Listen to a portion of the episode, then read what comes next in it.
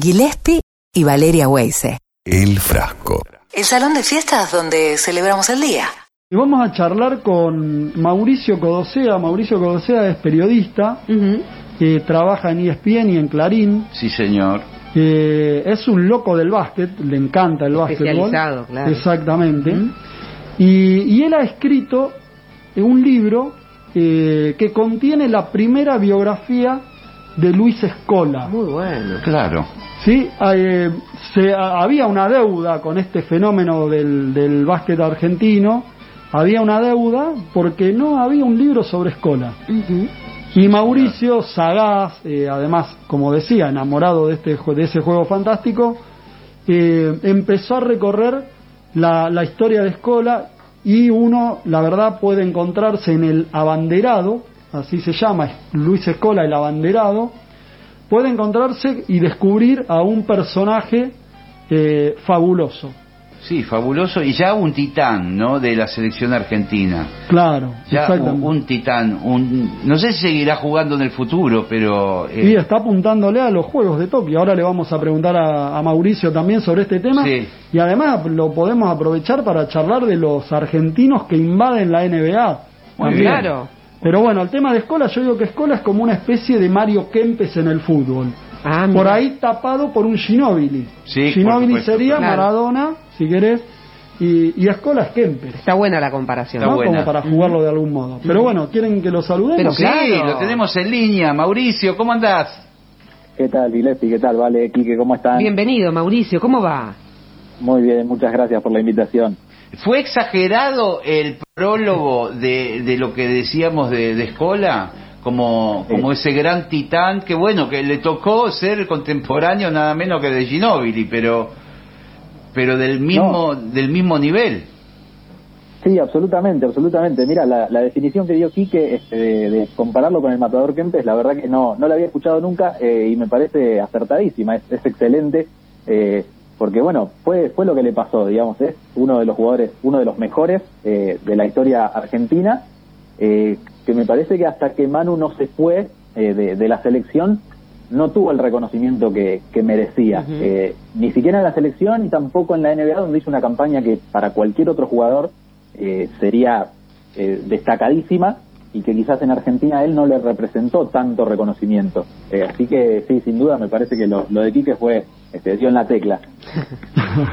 Bueno, y, y metiéndonos en, en el abanderado, eh, en esta biografía sobre Escola, Mauricio, eh, ¿cuál es la mejor historia que tiene el libro? Eh, mira, tiene muchas, muchas. Imagínate que fueron este, casi 70 entrevistas, eh, poco más de tres años de trabajo, eh, en la que podés encontrarte desde, por ejemplo, justo vos hablabas de la NBA, ¿no? Y, y ahora estamos mucho este, haciendo, poniendo énfasis en lo que está haciendo Facu Campazo. Eh, bueno, Facu era un jugador que hace menos de 10 años, eh, cuando empezó a dar sus primeros pasos en la selección, alguna vez Manu Ginóbili, un poco en broma y un poco en serio, lo retó en un entrenamiento por haber llegado gordo. O sea, no mal, no, no mal físicamente, sino literalmente gordo. Claro. Eh, y bueno, Luis fue eh, determinante para que para que Facu cambiara completamente su, su fisonomía, eh, su alimentación, sus cuidados y termina llegando a la NBA, digamos, por algo que eh, lo motivó a hacer escuela y que probablemente si no hubiera pasado no lo hubiera hecho y no hubiera llegado a la NBA. Eh, tenés historias de esas porque le cambió la carrera a un montón de jugadores.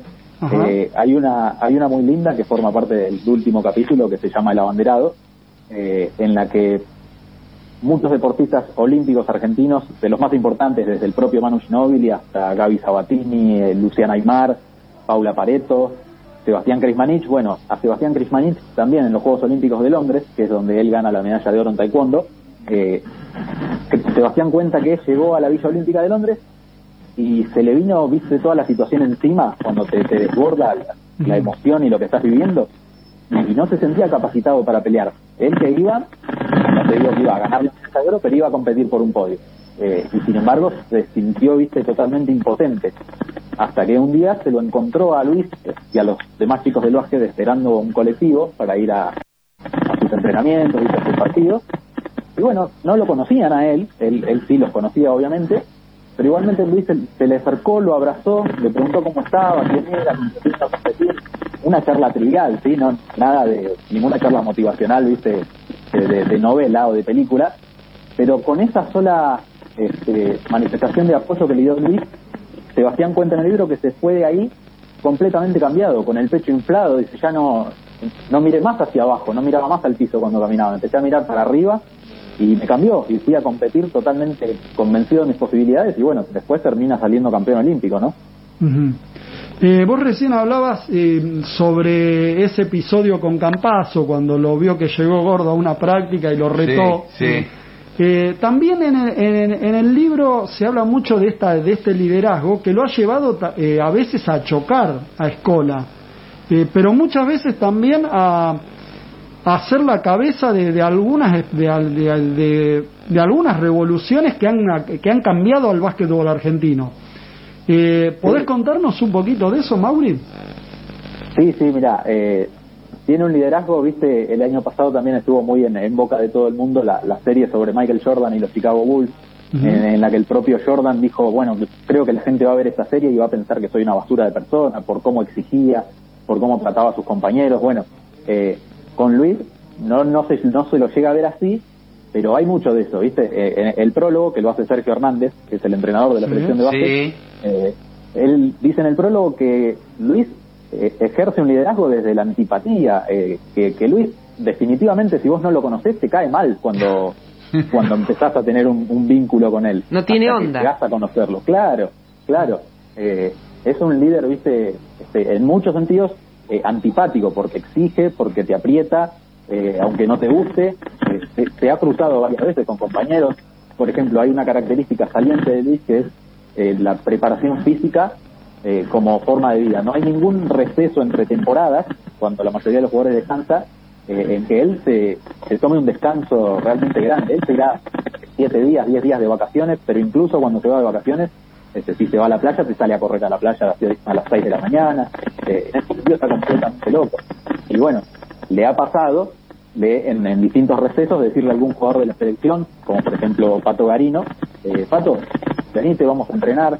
Él tiene incluso en su campo, en Caselli, tiene una canchita armada donde se entrena. Qué bueno. Eh, y, y los quiere llevar ahí a los jugadores y en ese momento Garino le dijo, mirá Luis, yo la verdad que hace como dos años que no, juego- no veo a mi familia, juego en Europa. Eh, sí, claro, me y- imagino. Claro, bueno, no se fue a entrenar con él y Luis se calentó, vos no te imaginás la calentura que se agarró. Después, Mm. obviamente, se, se les pasó, ¿no? Y lo charlaron, pero ese es el grado de, de exigencia que tiene el tipo. Claro. Y, y al mismo tiempo, esto que decía aquí, que sí, de haberse puesto eh, al frente de una revolución en el básquet, eh, él empezó a ver cosas, ¿viste? Empezó a ver cosas, él ya era capitán del equipo y pasaba, por ejemplo, que la selección tenía que ir a jugar eh, una previa de un torneo a España, pongámosle. Bueno, eh, por lo general te invita a la Federación Española, te paga los gastos eh, y además te da, viste, un, un- un ingreso económico a la, a la Confederación Argentina. Cuando Luis preguntaba qué pasaba con esa plata, le decían, no, no, solamente nos, pasa- nos pagaron el pasaje y la comida. ¿Cómo no puede ser? Esa plata no aparecía. Claro, y preguntaba por otro lado y decía, no, no, sí que nos pagaron, ¿cómo no nos van a pagar? Y, pero entonces, ¿dónde está esa plata? Bueno, empezó a preguntar y averiguar y averiguar. Escuchaba a los empleados, que el kinesiólogo, que el que limpiaba, le decían, mirá, no cobramos hace tres meses, hace cinco, hace seis. Eh, empezó a ver cosas raras y pidió, le pidió al presidente de la confederación, que en ese momento era eh, Germán Bacaro, una auditoría. Le dieron vueltas, le dieron vueltas, nunca se hizo esa, esa auditoría, se termina acercando eh, a la Secretaría de Deportes, termina inspeccionando la IGJ, la Inspección General de Justicia, eh, allanando las oficinas de la Confederación. Bueno, eh, es al día de hoy que el, pre- que el expresidente de la Confederación está procesado eh, por aquel levantamiento, digamos, de escuela que empezó a, a decir, muchachos, acá está pasando algo y tenemos que hacer algo, no podemos dejar que, que esto quede así. Vos sabés que eso siempre yo lo remarco y remarco la diferencia con los futbolistas. Sí, a ver. Sí.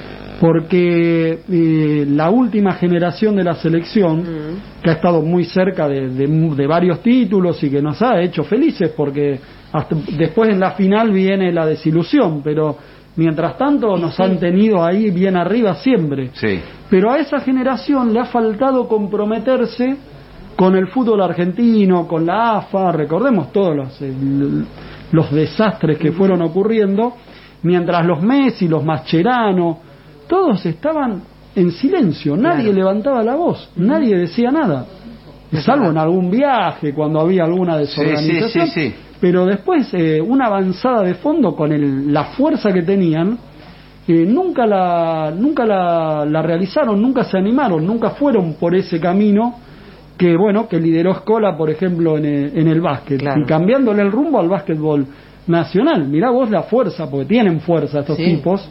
Eh, qué diferencia. ¿no? Comprometiéndose de otro modo, Sí. ¿no? Claro, exacto. Hay una pregunta que yo eh, que me gustaría hacerte que es acerca de la edad de los jugadores de, de elite, de, primer, de primera eh, calidad. El caso de Escola es un muchacho grande, ¿verdad? 41, ¿no, Mauri? 41 ahora en abril. correcto. 41. Eh, ¿Y se puede jugar a los 41 años en ese básquet tan competitivo, tan rápido, tan eh, de tanta intensidad? Sí, sí, de- un tiempo a esta parte eh, se, ha, se ha ampliado la, la brecha etaria, ¿no? En términos de hasta qué edad se puede jugar. Eh, pero bueno, a, a Luis le pasó algo muy particular, que fue que cuando él tenía eh, 30 años, en el 2011, creo que fue incluso antes de cumplir los, los 31, eh, a él le dijeron, él terminó la temporada, jugaba en Houston Rockets en ese momento, tuvo una- un pequeño problema de rodilla, era algo que parecía que con una simple artroscopía se solucionaba, eh, pero cuando fue a ver a los médicos, les empezó a llevar estudios, fue a tres médicos distintos en Estados Unidos, Sí. y los tres le dijeron, ¿hace cuánto que, que estás parado vos? No, hasta, hasta ayer que terminó la temporada estuve jugando. A los tipos se les cayó la mandíbula hasta el piso, porque decían, una persona con esta rodilla no debería poder ni caminar. Claro. Eh, y el tipo había estado jugando. Eh, y bueno, le dijeron, le hicieron una operación, él terminó este, operándose con el médico de, Houston Rockets, pero el tipo le dijo, mira Luis, yo te tengo que ser sincero y la verdad que no creo que vos puedas jugar mucho más allá de uno o dos años con suerte. Eh, y bueno, ahí nada, escuela, imagínate, treinta y pico de años, 30, 31 años, todavía joven, para, para la práctica deportiva, se le vino el mundo encima y bueno, empezó a pensar qué podía hacer. Y a partir de ahí es que modificó absolutamente todo. El tipo empezó a buscar, eh, hoy viste con, con un celular, lo pones al lado de, de tu mesita de luz y podés, te puede monitorear el sueño, viste, a- de acuerdo a los sonidos, este, pulseritas que te toman el pulso, un Sí. montón de cosas, que en esos momentos era como que estaban medio a prueba, viste, y el tipo empezó, bueno, no, dame, dame, yo quiero ver esto, a ver cómo es. Se dormía con una banda en la cabeza que le monitoreaba el, el- el sueño, eh, ha hecho cualquier cantidad de cosas. Tal es así que, bueno, el tema de la alimentación lo termina, ese campo que hace un ratito te mencionaba que tiene en Castelli, Sí. eh, lo termina comprando y, y una de las principales razones es eh, cultivar orgánicamente este, tanto lo que es este eh, ganadería como agricultura. Eh, él mismo, digamos, cultiva su- sus alimentos y, y está tratando de hacer una cosa distinta, ¿no? Mucho más orgánica. Si vos eh, sobrevolás el campo de él, todo lo que es los alrededores son este donde se usan pesticidas, toda la, la Sí, cosa esta, claro. eh, está todo marrón y el campo de Luis Escolá está verde, verde, verde, eh, porque es todo natural. Eh, a, a ese ni- nivel se comprometió, digamos, con el cambio este, que necesitaba hacer en lo físico y bueno, estiró la carrera 10 años más, que es una carrera en sí misma, si querés llamarlo así. Sí, sí. Sí, sí, ¿Qué te y, y que como mencionábamos eh, hace un rato, es posible que hasta lo veamos jugar en algún partido en, en los Juegos Olímpicos de Tokio. Y ahí, ahí tiene pensado retirarse, ahí se va a ser el último baile de escola. Eh, mira, lo que lo que Luis siempre dice, viste, hay, hay un par de cosas que, que lo caracterizan. Una es que no le gusta ningún tipo de reconocimiento popular, viste. Sí. Eh, y la otra es que siempre se mantuvo alejado. Es como que no le interesa esto de, uy, bueno, juego los Juegos Olímpicos y termino, qué lindo, bien arriba. Viste, él si quiere seguir jugando y se da cuenta que no le da para jugar un Juego Olímpico y termina jugando acá en el básquet metropolitano, lo va a hacer, no tiene ningún problema. Eh, no- siempre dice que no quiere, eh, yo, una de sus frases es, yo no soy pastelero, así que no estoy buscando ponerle la frutilla a- al postre de mi carrera. Eh, Está muy así bien. que es probable que se retire, pero también este, le ha gustado mucho lo que ha hecho ahora en, en, en Italia en los últimos dos años. Está jugando en Varese y bueno, existe la posibilidad de que siga. Eh, en la selección es difícil ya por, por una cuestión de tiempos. Eh, los mundiales y Juegos Olímpicos ya vienen demasiado adelante, pero en clubes tal vez podría llegar a jugar algún añito más. Mauri, eh, estamos cerca de las noticias. Brevemente, eh, para redondear, ¿hasta dónde podemos ilusionarnos en la NBA con Campazo, con Deck, eh, con Vildosa, que viaja mañana para sumarse a los Knicks? Tenemos claramente la, chance de, volver a tener un argentino campeón, eh, algo que, que, no sucede desde los tiempos de Manu Ginóbili y de Fabricio Berto. Eh, no va a ser fácil, pero la verdad que lo que está haciendo este Campazo principalmente es, este, es estupendo. Eh, llegó medio ahí este, tecleando, el técnico le ponía el colpito, no le daban mucho la pelota, se le empezó a lesionar todo el equipo a Denver y bueno, el tipo terminó con la pelota en las manos teniendo que hacerse cargo, digamos, el entrenador no le quedó otra que confiar en él y Campazo está respondiendo muy bien, la verdad. Eh, va a jugar una primera ronda de playoff con Portland, que tiene eh, en la base, digamos, el puesto mano a mano con Campazo, eh, a Damian Lillard, que es uno de los mejores del mundo, pero que eh, fue uno de los que mejor lo defendió en toda la temporada, Campazo. Y a partir de eso, de la defensa y de cómo molesta a los rivales, eh, se está haciendo su, su nombre de a poquito. Así que se puede soñar con, con llegar lejos. Bueno, bien. La verdad, la idea era conocerlo a Escola y escucharte y meternos en esta historia que es atrapante porque tiene montones de matices. Y bueno, yo siento que a Escola lo conozco un poco más. Sí, yo también. Eh. Y quiero agradecerle a Mauricio Codosea, eh, periodista, escritor de esta biografía fantástica. ¿Cómo se puede conseguir el libro? Sí, ¿cómo se compra? Eh, se puede conseguir a través de Mercado Libre. Eh, y si no, a través de eh, escribiendo a info.basketplus.com. Perfecto. Gracias por la entrevista, Mauricio. Abrazo grande, Muchísimas Mauri. Gracias. Chau, chau. Gracias, muchachos. Fuerte abrazo.